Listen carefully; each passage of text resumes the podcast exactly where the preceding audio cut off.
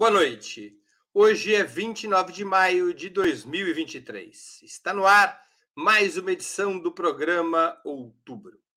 A guerra na Ucrânia é o principal fato do cenário mundial há mais de um ano. Para o regime de Kiev, os Estados Unidos e a União Europeia trata-se pura e simplesmente de uma invasão russa. Majoritariamente, essa é a posição de sucessivas Assembleias Gerais das Nações Unidas e não se limita a setores de direita. Muita gente de esquerda pensa do mesmo modo. A Rússia seria o Estado agressor e Vladimir Putin, seu máximo dirigente, o maior dos vilões nessa história toda. Para Moscou, no entanto, o que ocorre é uma guerra defensiva.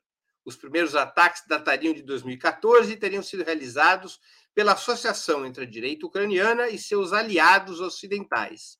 Naquele ano, um golpe de Estado derrubou o presidente Viktor Yanukovych, aliado da Rússia, no caldo da Euromaidan, como levou, como foi denominado, como foram denominados os protestos favoráveis à integração do país à, Euro, à União Europeia e à OTAN. A partir de então, as minorias russas passaram a ser frontalmente atacadas, especialmente no Donbas, na região leste do país, onde constituíram as repúblicas separatistas de Lugansk e Donetsk. Vladimir Putin, nessas circunstâncias, ordenou a tomada militar da Crimeia, já em 2014, que foi reincorporada à Rússia, através de um polêmico plebiscito entre seus cidadãos. Depois de ter apostado até 2021 em reivindicar os interesses russos pela via diplomática, o líder moscovita desatou o que chamou de Operação Militar Especial, alegadamente para proteger as repúblicas de maioria russa em território ucraniano, permitir sua transferência às fronteiras sob o comando de Moscou e construir uma margem de segurança para se precaver de eventual instalação de mísseis nucleares de curto e médio alcance, já que os Estados Unidos se retiraram em 2019 do tratado que impedia esse tipo de armamento na Europa, um tratado que tinha sido assinado ainda quando existia a União Soviética. De quebra, Putin denunciava, ao atacar a Ucrânia, a influência das correntes neonazistas no regime de Kiev, pelo qual são costumeiramente saudados nacionalistas, a exemplo de Stepan Bandera, que esteve ao lado de Hitler contra a União Soviética na Segunda Guerra Mundial formações paramilitares ligadas a esses grupos, como o Batalhão Azov, estão integradas às Forças Armadas ucranianas. Para quem vê a situação por esse olhar russo, Vladimir Putin estaria longe de ser o bandido dessa história e é apresentado, apesar de suas posições conservadoras sobre muitos assuntos, como um líder anti-imperialista ou algo parecido. Claro que há diversos outros pontos de vista entre as leituras contrárias ou favoráveis ao líder russo. De toda maneira, há uma indagação generalizada sobre qual o seu papel na atualidade, se positivo ou negativo, se progressista ou reacionário. Para debatermos esse tema tão sensível, hoje contaremos com a presença de Maria Caramês Carlotto, professora de Sociologia e Relações Internacionais na Universidade Federal do ABC. Valério Arcari, historiador e professor titular aposentado do Instituto Federal de Educação, Ciência e Tecnologia de São Paulo. E José Dirceu, ex-presidente nacional do PT e ex-ministro da, ex da Casa Civil do governo Lula. Em nome de Opera Mundi, cumprimento os três convidados. Também informo que faremos o possível para ler eventuais perguntas da audiência, com prioridade aquelas realizadas por membros de nosso canal no YouTube ou que forem acompanhadas por contribuições através do Super Chat e do Super Sticker. Vamos à primeira pergunta da nossa noitada. A restauração capitalista na União Soviética, nos primeiros 10 anos, até o final dos anos 90 do século passado, foi marcada por uma política econômica ultraliberal. Com a ascensão de Putin à presidência russa no último dia do século XX, essa orientação teria sido paulatinamente trocada por um modelo que se poderia classificar, muitos estudiosos o fazem, como capitalismo de Estado, reorganizando a economia e restaurando parte dos serviços públicos da era soviética. O governo de Vladimir Putin, nessas circunstâncias, poderia ser caracterizado como uma administração progressista, como uma, administração inspirada em valores e programas de esquerda? Com a palavra, Maria Carlota. Bom, boa noite, Breno, boa noite, Valério, Zé Dirceu e os internautas que estão nos acompanhando. Olha, tem cronômetro, gostei. é, não, então, para responder essa pergunta, eu queria dar uns passos atrás, né? Porque se perguntar se é progressista ou não ontologicamente, ou seja, o que, que ele é em essência, suas inspirações, eu não sei se é o melhor caminho para a gente analisar o Putin e a Rússia é, da perspectiva do Brasil.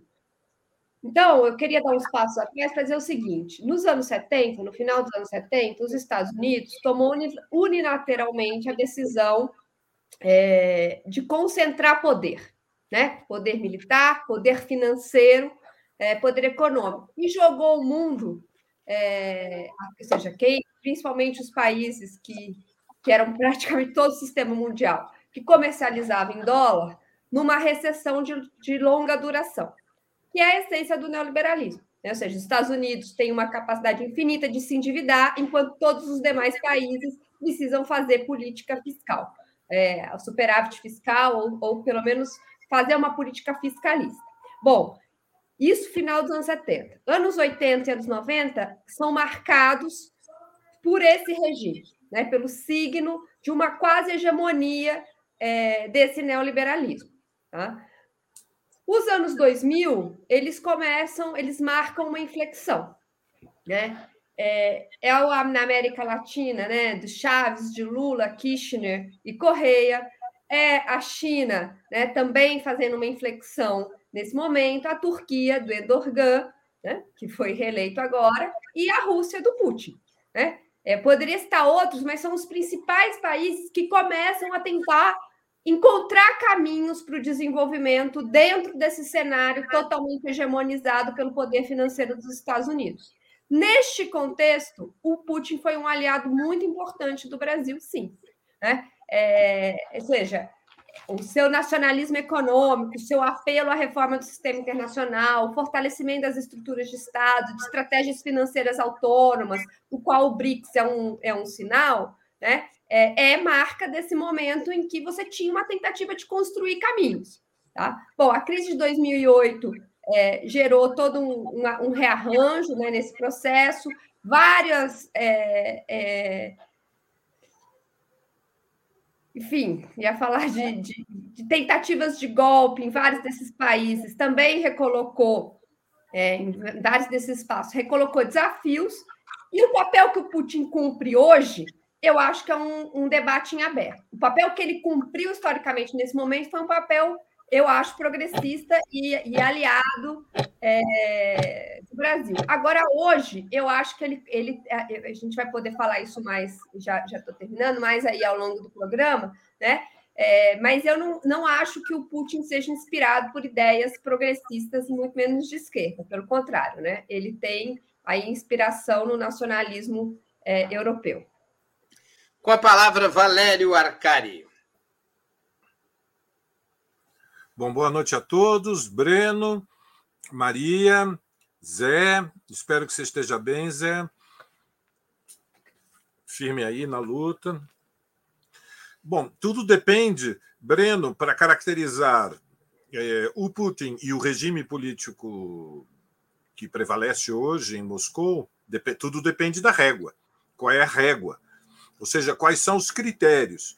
Putin é nacionalista, é militarista, defende o capitalismo, se apoia é, num regime que aumenta a desigualdade social, é misógino com as mulheres, é homofóbico, é ecossuicida.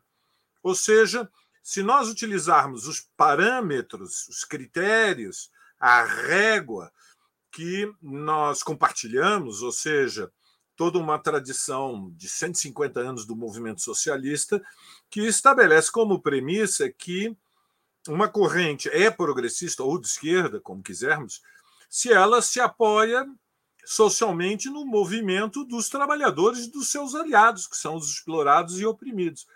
Utilizando esta régua, não vejo como se pode caracterizar Putin como de esquerda, nem como eh, fazer a avaliação de que o regime político que existe hoje na, na Rússia seja eh, progressista.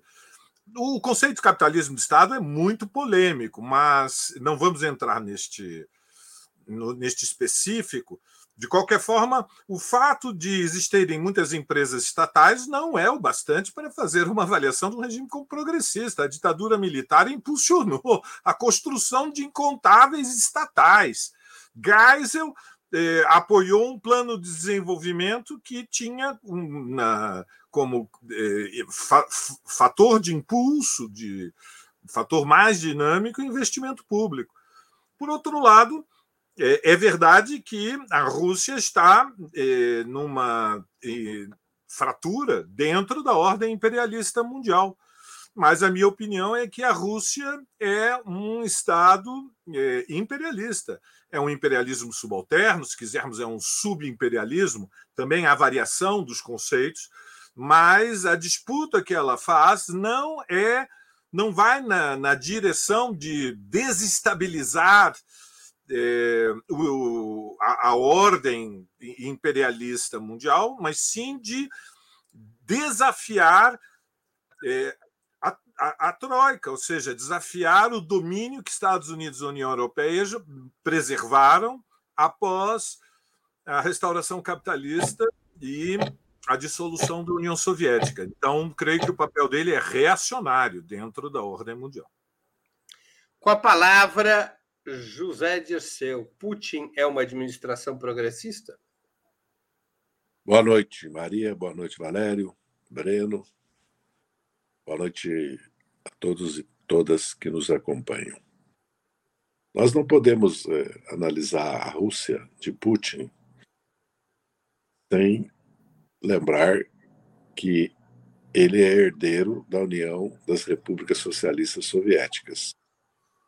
E não podemos analisar sem traçar o cenário aonde os Estados Unidos inicia uma escalada de sanções, de medidas, inclusive militares, buscando impedir que a China se torne a nação mais hegemônica, não só hegemônica no mundo, mas também que ultrapasse os Estados Unidos em termos tecnológicos, comerciais e mesmo industriais. Essa é a verdade.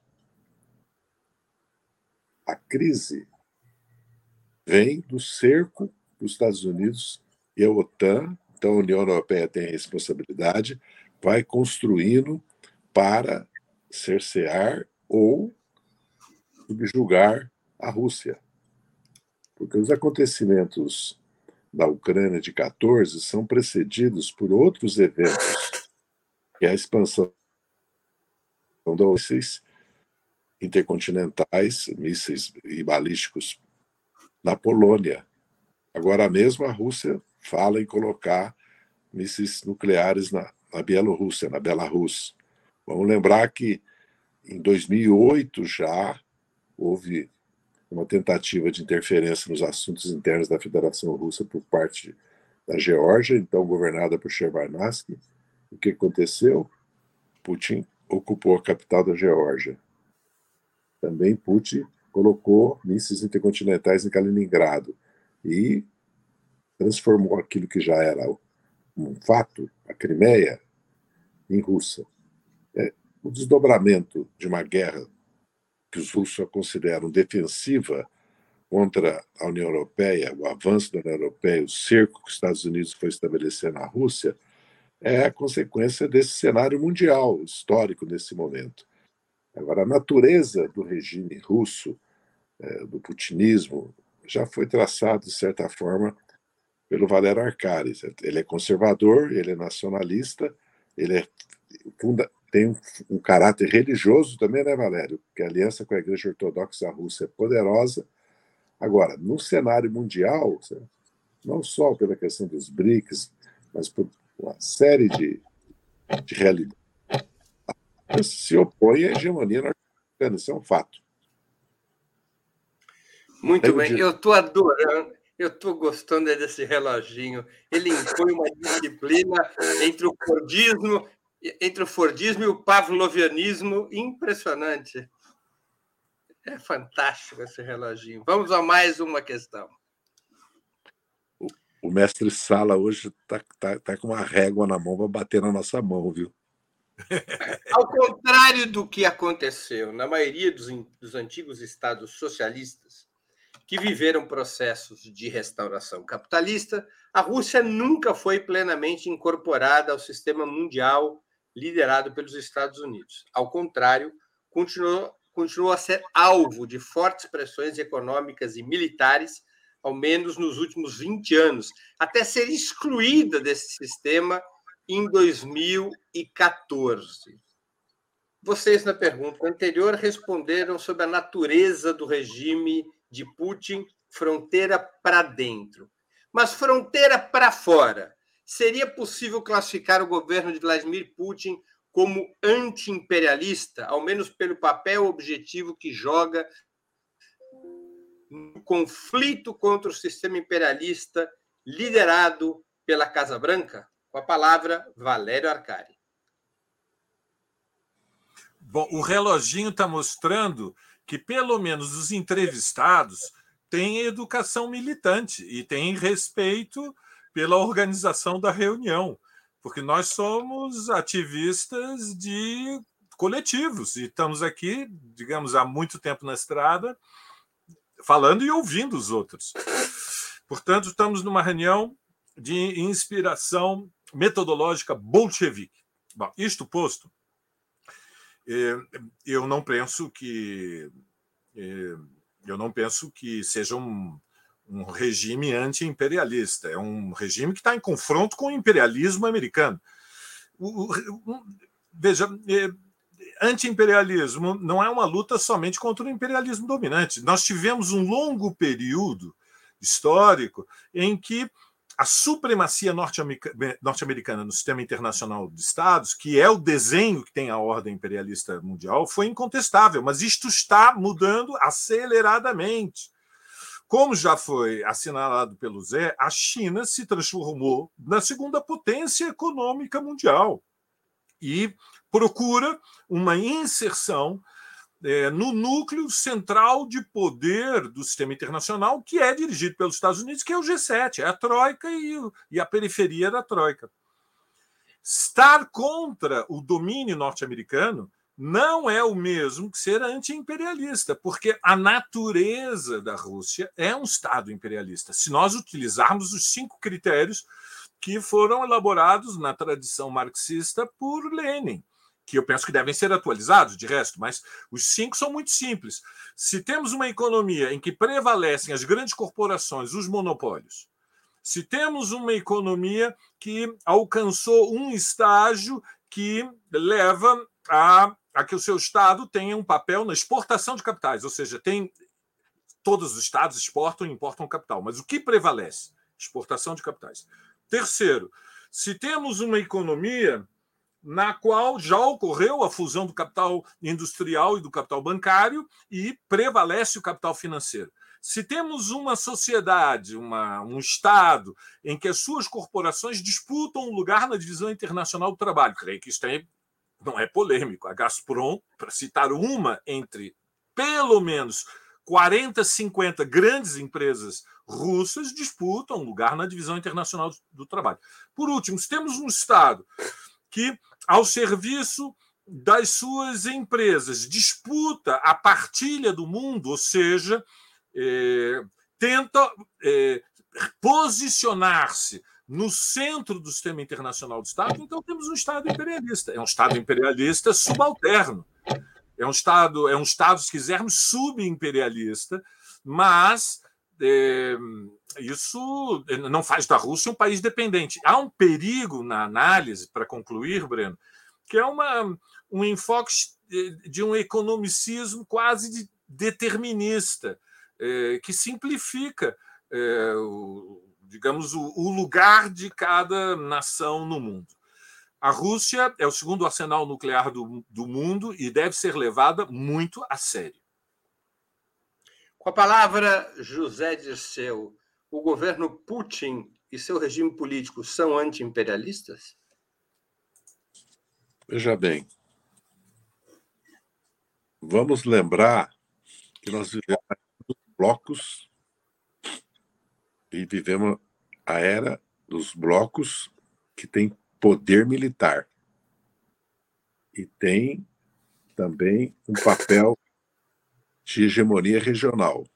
Isso vale para a China, vale para a Índia, vale para a Turquia, vale para o Irã, vale para a Rússia. Porque o que caracteriza o Império Norte-Americano, que não é mais uma república, é uma plutocracia, Estados Unidos é uma plutocracia, não é uma democracia republicana, plutocracia imperial. O que caracteriza é o domínio do mundo. Por isso, o Afeganistão, o Iraque, a Líbia e a Síria. Quem reagiu, deteve essa ofensiva foi a Rússia e o Irã, que derrotaram, de certa forma, a tentativa dos Estados Unidos de eliminar o governo da, da então Síria. Né? Há já quase duas décadas atrás iniciou-se esse processo.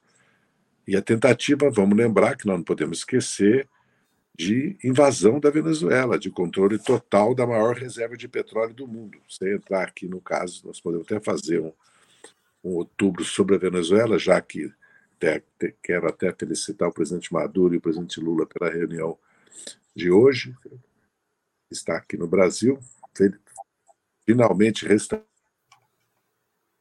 com a Venezuela. Eu acredito que essa é a caracterização. A Rússia está se defendendo. A Rússia está se defendendo, porque os Estados Unidos iniciou uma operação a nível mundial de controle absoluto do mundo. Daí a posição do Lula nessa viagem ao G20, onde ele deu a entrevista dele, que é uma entrevista histórica, clamando por restabelecer o papel da ONU, reformar as instituições mundiais, porque a OMC está anulada. A OMC, a Organização Mundial do Comércio, está anulada. Há uma regressão de uma governança mundial substituída por uma governança militar. Não se fala da União Europeia. A União Europeia e a OTAN, OTAN é União Europeia e o Império Estados Unidos, que é o único país do mundo que tem em todo, toda a terra, certo? guarnições militares, bases militares e, e mantém um poder aeronaval capaz de dominar o mundo. Esse é o fato. A Rússia se coloca como se defendendo, como a China cada vez mais, na tentativa dos Estados Unidos de evitar que o mundo seja redefinido. Porque o mundo é outro, tem que ser redefinido. Porque a realidade é outra. Os Estados Unidos não pode mais continuar com a hegemonia atual que ele tem no mundo. Muito bem. Maria Carlotto com a palavra. Então, rigorosamente, eu não analisei o Putin fronteira para dentro, eu analisei o regime do Putin fronteira para fora, justamente nesse espírito de entender qual papel ele cumpriu na tentativa de potências regionais de abrirem um caminho de desenvolvimento no mundo totalmente controlado pelos Estados Unidos. Né? Então, eu acho que na primeira década do século, do século XXI, né, na primeira e segunda década, eu acho que esse foi o papel majoritário que ele cumpriu. O papel que ele cumpre hoje, eu acho que é um pouco mais ambíguo. Né? Eu concordo com o Zé Dirceu que a, a decisão dele né, de avançar a fronteira da Ucrânia foi uma decisão defensiva, Acho que os Estados Unidos têm uma política muito agressiva, que deixa uma margem de manobra muito pequena para essas potências regionais. Né? Veja o que ele está fazendo com a China é, e Taiwan. Né? Ou seja, ele vai, ele, ele tem uma posição bélica que deixa esses países em posição, uma posição muito complicada. Por outro lado, né, é importante dizer que a maneira como se deu né, a invasão, é, a, a, maneira como ele, ele, ele não só ocupou a região leste da Ucrânia, mas avançou num primeiro momento até Kiev, sem é, deixar claro qual era a sua posição, né? É, o que, que ele pretendia exatamente? Era uma operação especial ou era uma operação de invasão total? É, eu tenho a impressão que isso fortaleceu a extrema-direita europeia. e isso joga um papel muito negativo é, no mundo. Além disso, né, quando eu, eu terminei dizendo que internamente ele, ele é, se, é, acho que tanto o Zé Dirceu quanto o Valério também concordam comigo, né? É um regime nacionalista, religioso, que flerta com teólogos, com teóricos e teólogos também da extrema-direita, por exemplo, Alexander Gudan, é, é, ai meu Deus, é, Dugan, né? Que é muito próximo do Olavo de Carvalho, toda a relação dele com o Trump, que também é muito ambígua.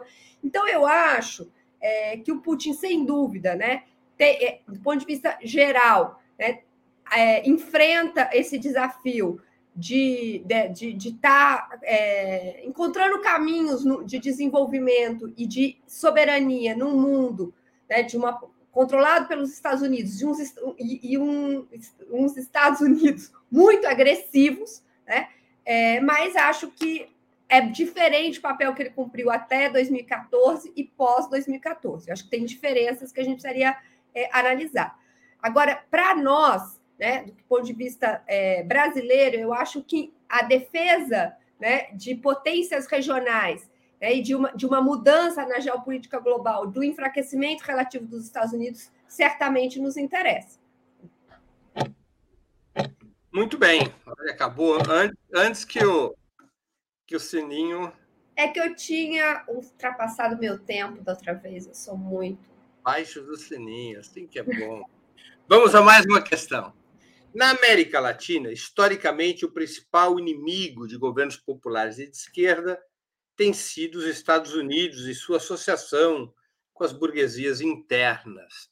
O confronto de Moscou contra Washington e a OTAN faz de Vladimir Putin objetivamente um aliado das correntes de esquerda latino-americana, latino-americanas, apesar de carregar em seu perfil, apesar de Putin carregar em seu perfil, como vocês mesmos, mesmos já comentaram, comentaram, elementos abertamente reacionários? Com a palavra, José Dirceu. Veja bem, o Putin é o aliado nas questões que nós já tratamos aqui. Né? Inclusive com relação aos BRICS, por exemplo, é um aliado. Agora, há temas e há frentes de luta que são fundamentais para os socialistas, os comunistas, os progressistas, até os democratas, até os democratas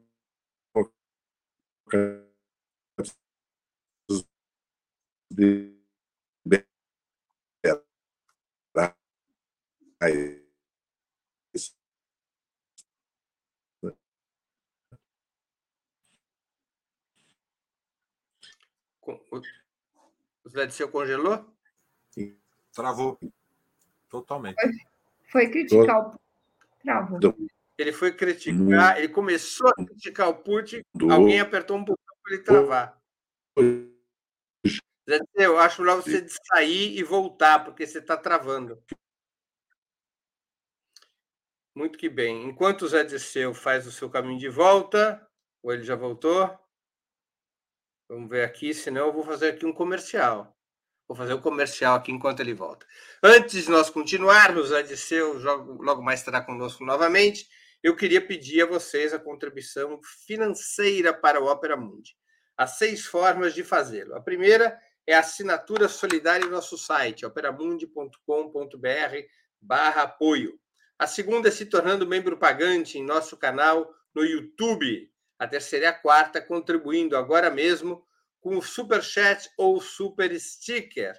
A quinta forma de contribuição é através da ferramenta Valeu, valeu demais, quando assistirem aos nossos vídeos gravados, aos nossos programas gravados. E a sexta forma de contribuição é através do Pix. Nossa chave no Pix é apoia.operamundi.com.br. vou repetir. Nossa chave no Pix é apoia.operamundi.com.br. Dirceu não voltou. Pela minha, eu vou passar então a palavra a Maria Carlotto. Já Dirceu, se ele voltar a tempo dessa rodada, ele complementa o raciocínio dele. Maria Carlotto, objetivamente, Putin é um aliado das correntes latino-americanas de esquerda? Então, Breno, acho que eu já respondi um pouco isso na medida em que eu acho que ele ajudou a abrir, assim, ele está no esforço de abrir caminhos para o desenvolvimento no mundo totalmente hegemonizado por uma potência agressiva. Nesse sentido específico, né, ele foi um aliado importante. O BRICS é isso, né, a pressão é, para a reforma do sistema internacional vai nessa direção. Agora, ele é uma personagem hoje muito ambígua. Né? A relação dele com a extrema-direita mundial é, precisa ser esclarecida. Né, com, com o Trump especificamente, com o próprio bolsonarismo, né, via Olavo de Carvalho e o Alexander Dugan. Então, assim, eu acho que tem uma. É, eu acho que a gente não pode ter ilusões de que, porque ele é nosso aliado né, numa tarefa específica, né, que é enfrentar, abrir caminhos para potências regionais poderem se desenvolver né, é, no mundo absolutamente hegemonizado pelo neoliberalismo bélico dos Estados Unidos, isso não faz dele um aliado incondicional. É, muito pelo contrário, né? eu acho que tem uma, uma, como eu falei anteriormente, acho que a maneira como ele é, atuou nesse conflito da Ucrânia, embora eu acho sim que ele estava é, numa posição defensiva, fortaleceu a extrema-direita mundial, e isso nos prejudica profundamente, porque a extrema-direita no Brasil é nossa inimiga, não é nossa aliada, né? Muito pelo, né? Enfim, é nosso principal adversário hoje. Então, é, trocando em miúdos, eu acho que tem um, acho que era um pouco o sentido da resposta de Dirceu. Acho que tem uma, um plano em que nós estamos é, numa batalha conjunta por uma democratização das vias de desenvolvimento do mundo, é, e mas, mas por outro lado, né, na construção de um mundo democrático igualitário, não acho que ele é nosso aliado permanente. Muito bem. Com a palavra, Valério Arcari. Bom, de novo, eu estou numa posição um pouco diferente da Maria e do Zé neste debate. Veja, a análise da situação internacional, nós utilizamos ela em dois níveis diferentes de abstração. Numa dimensão, a situação internacional é uma luta entre Estados. E, numa outra dimensão, a situação internacional é uma luta entre revolução e contra a revolução capitalista. Para marxistas, existem muitos conflitos no mundo, mas o conflito-chave é o conflito de classes, capital-trabalho.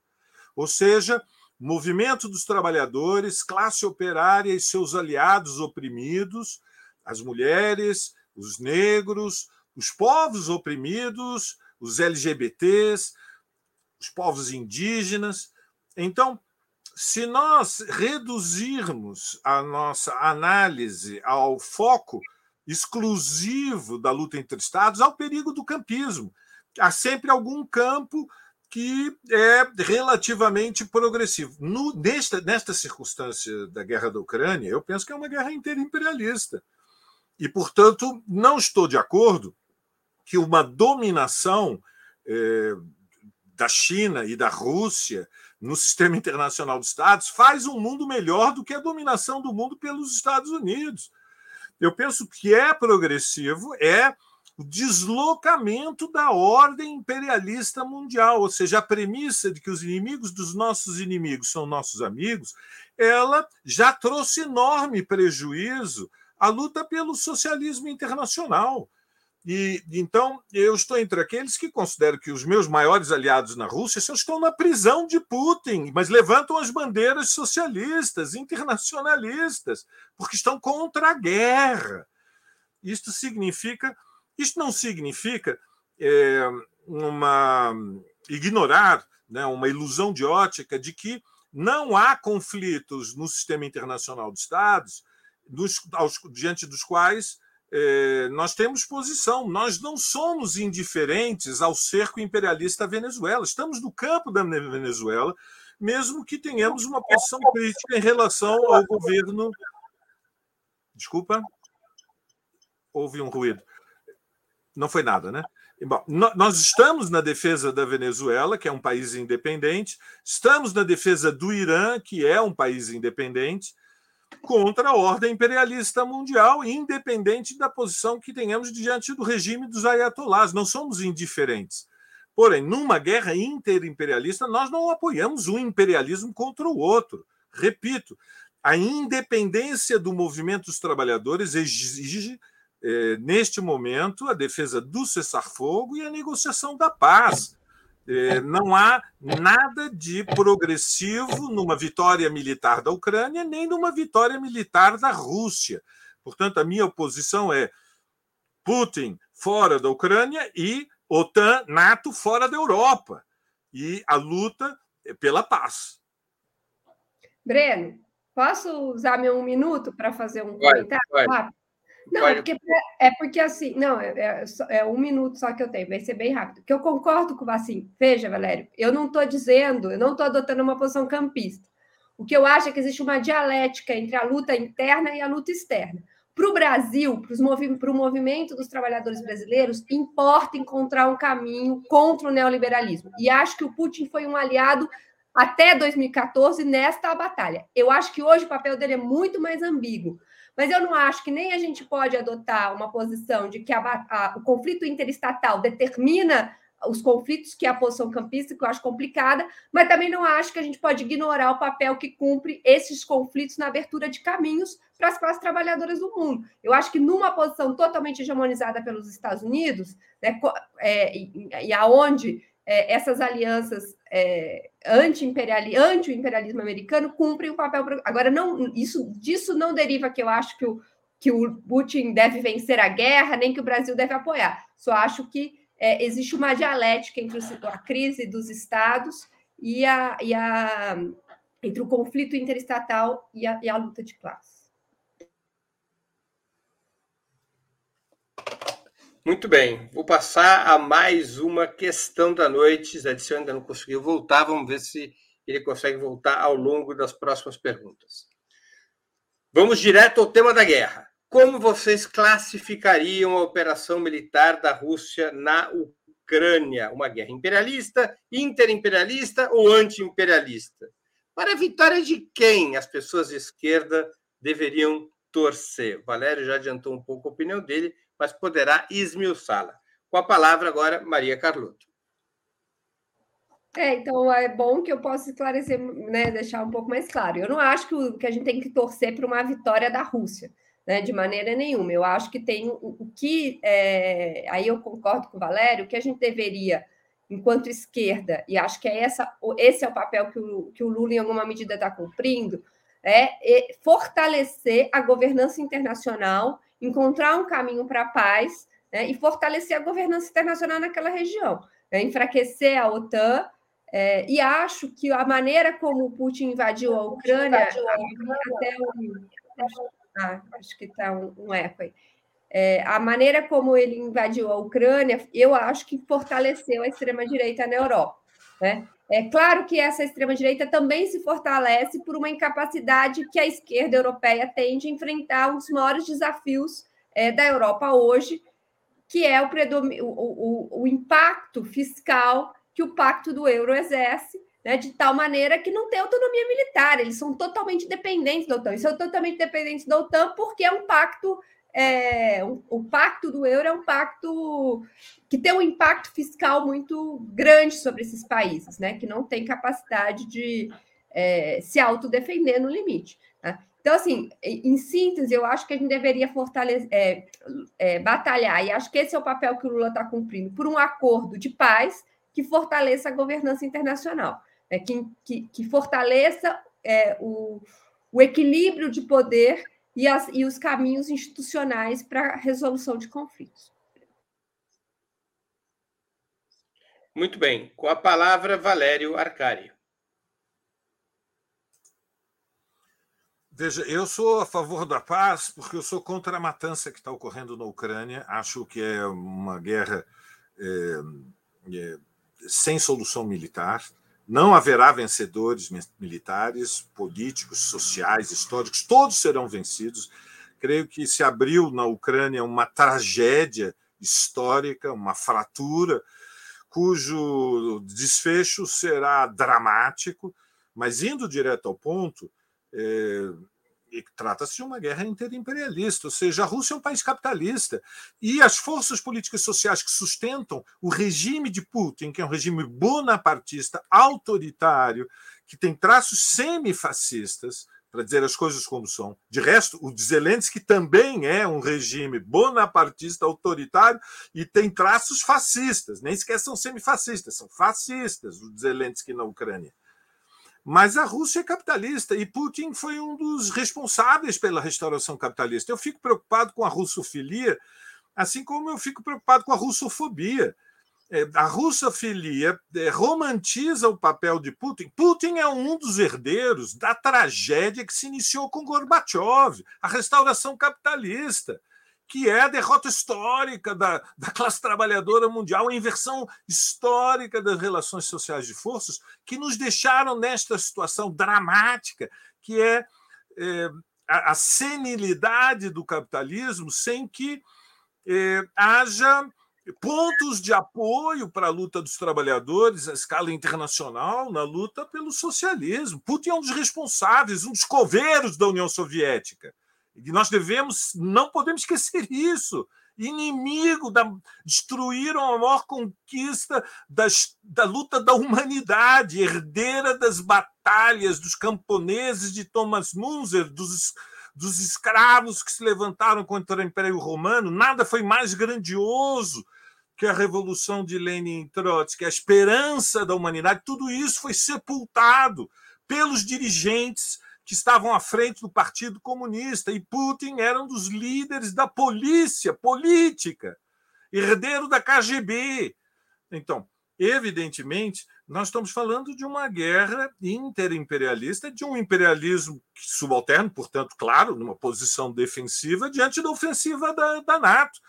Mas não é verdade que a Rússia estava ameaçada de invasão norte-americana. Vamos ter sentido as proporções. E, e, e, lembrando também que é muito importante que o segundo arsenal nuclear garante a proteção da inviolabilidade da Rússia diante de mísseis, sejam eles quais forem, que os americanos querem colocar, seja onde for. Porque, evidentemente, a doutrina da mútua destruição total impediu e continua impedindo até hoje a utilização de armas nucleares. Eu creio que é uma guerra inteira imperialista. Está muito bem o governo brasileiro, com oscilações, para sermos honestos e justos, ao defender a paz e ao responsabilizar também a Rússia pela precipitação da guerra.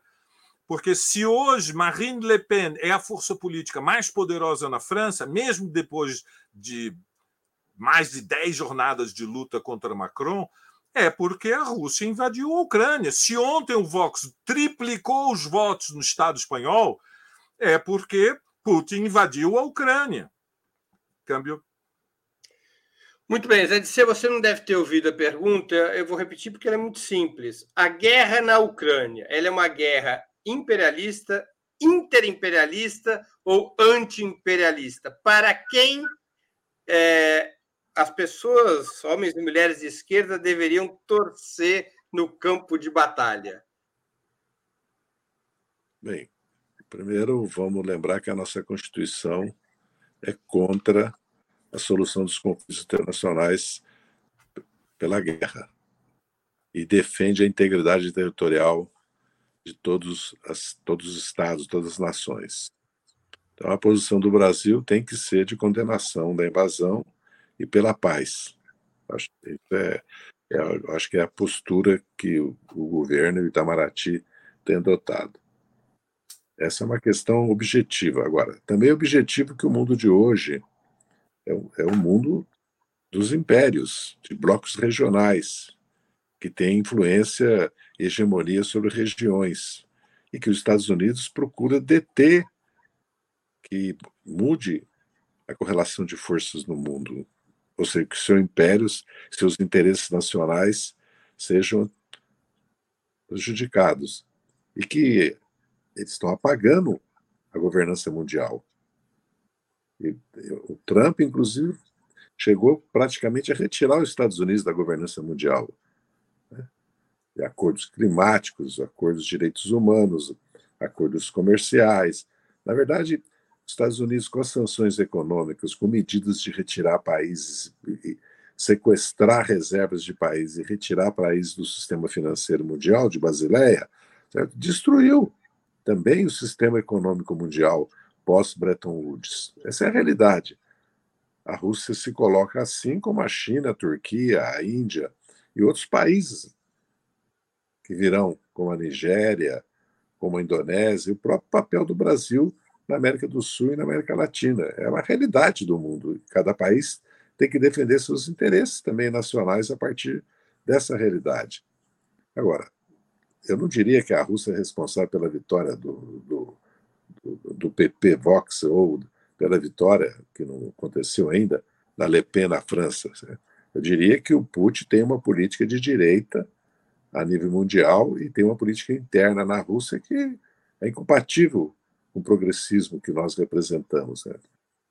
Agora, que a Rússia é um império, eu, eu não a caracterizo assim. A Rússia não tem atuado como império. Todas as medidas que a Rússia adotou no caso da Ucrânia, que, ante, que antecederam a crise da Ucrânia, foram de defesa dos seus interesses nacionais. E se é verdade que o capitalismo foi restaurado na Rússia, certo?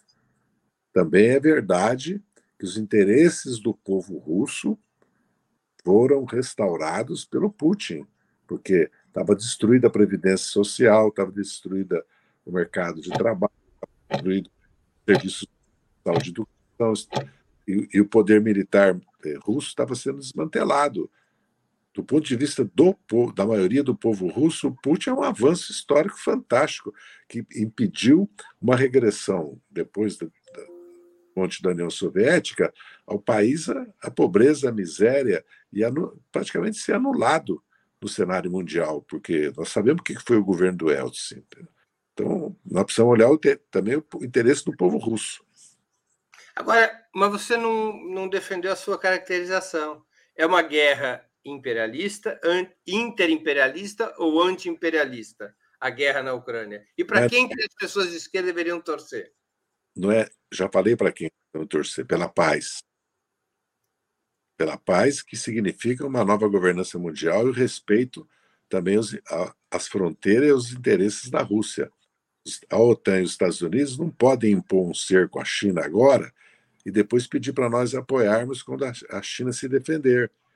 Como é, como é possível que os Estados Unidos coloquem agora em discussão o status de Taiwan, que já foi definido pela ONU e aceito por todos nós e pelos Estados Unidos? É como então, nós podemos querer discutir o status do Estado de Israel, ainda que o Estado palestino até hoje não tenha sido respeitado? Não, não podemos.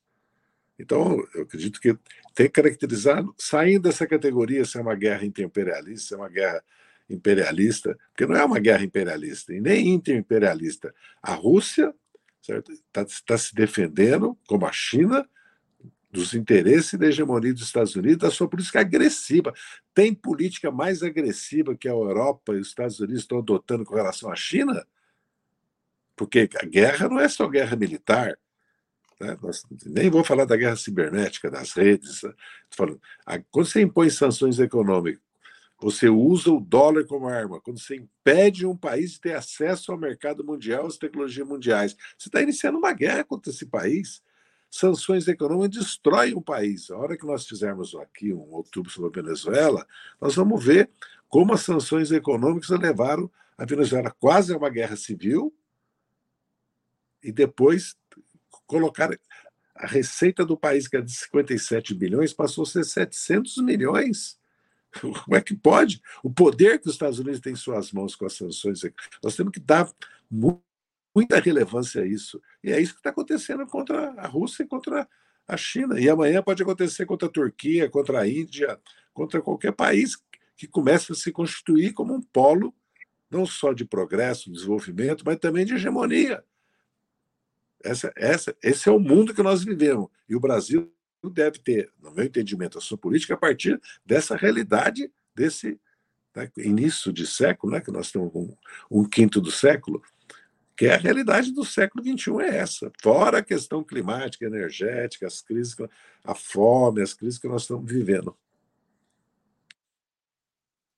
Muito bem, vamos à última pergunta da noite. Com a crescente polarização mundial entre o bloco liderado pelos Estados Unidos e a coalizão russo-chinesa em uma disputa, como vocês mesmos já registraram, em uma disputa que rapidamente vaza para o terreno militar. Há espaço para a política de não alinhamento defendida pelo governo brasileiro ou essa extrema polarização vai anulando os esforços que colocam como principal articulação esse não alinhamento e como principal bandeira a paz. Com a palavra, Valério Arcari. Eu creio que há espaço. Se nós pensarmos o mundo por uma lente que não seja estritamente a luta entre estados dentro do sistema mundial, se nós pensarmos que o mundo se divide entre capital e trabalho, se nós pensarmos que o papel da esquerda é lutar pela igualdade social, pela liberdade, pelos direitos, pela, enfim, por uma vida melhor, é o sentido histórico da existência da esquerda. O, sistema de, é, o papel da esquerda não é ser cúmplice de um conflito que ameaça o mundo como uma terceira guerra mundial. Ao contrário, nós temos que lutar contra as guerras, temos que lutar pela paz, nós temos que lutar pelo direito a uma vida melhor uma vida melhor para as crianças, uma vida melhor para os adultos, uma vida melhor para as mulheres no Brasil, uma vida melhor para os negros, para os indígenas. Nós representamos uma esperança que tem que ser mais poderosa que a cobiça, a avareza capitalista que se apropriou da riqueza do mundo e, portanto, isso significa que queremos lutar por um, por um mundo no qual seja impossível que um patrão, um capitalista, ganhe num dia aquilo que os um trabalhador não verá durante toda uma vida. É isso que é irracional. O que é irracional é, é, é só conseguirmos olhar para o futuro e imaginar um mundo no qual eh, estados ao serviço de grandes corporações lutam pela preservação de posições de poder. E isso é um projeto revolucionário. É, é, acumular forças, sobretudo na maioria do mundo, ou seja, nos países periféricos, é, a luta por uma localização independente ao conflito imperial. Isso não impede, evidentemente, que sejam é, legítimas as reivindicações nacionais, mas o extremo, exaltado nacionalismo esteve na raiz da Segunda Guerra Mundial e pode conduzir, diante da longevidade senil do capitalismo, a humanidade para uma crise da civilização. Ou seja, há uma corrida armamentista hoje no mundo que ameaça a paz mundial.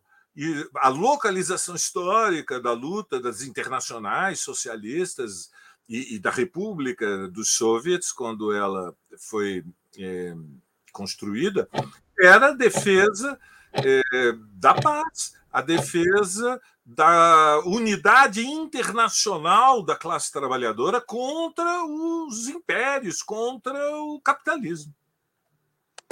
Com a palavra, José Dirceu. Eu acredito que há uma batalha, que é a batalha do um, que é a batalha do conhecimento, do acesso igual a todas as nações e dentro das nações, a todas as classes sociais, ao conhecimento. É disso que se trata, né?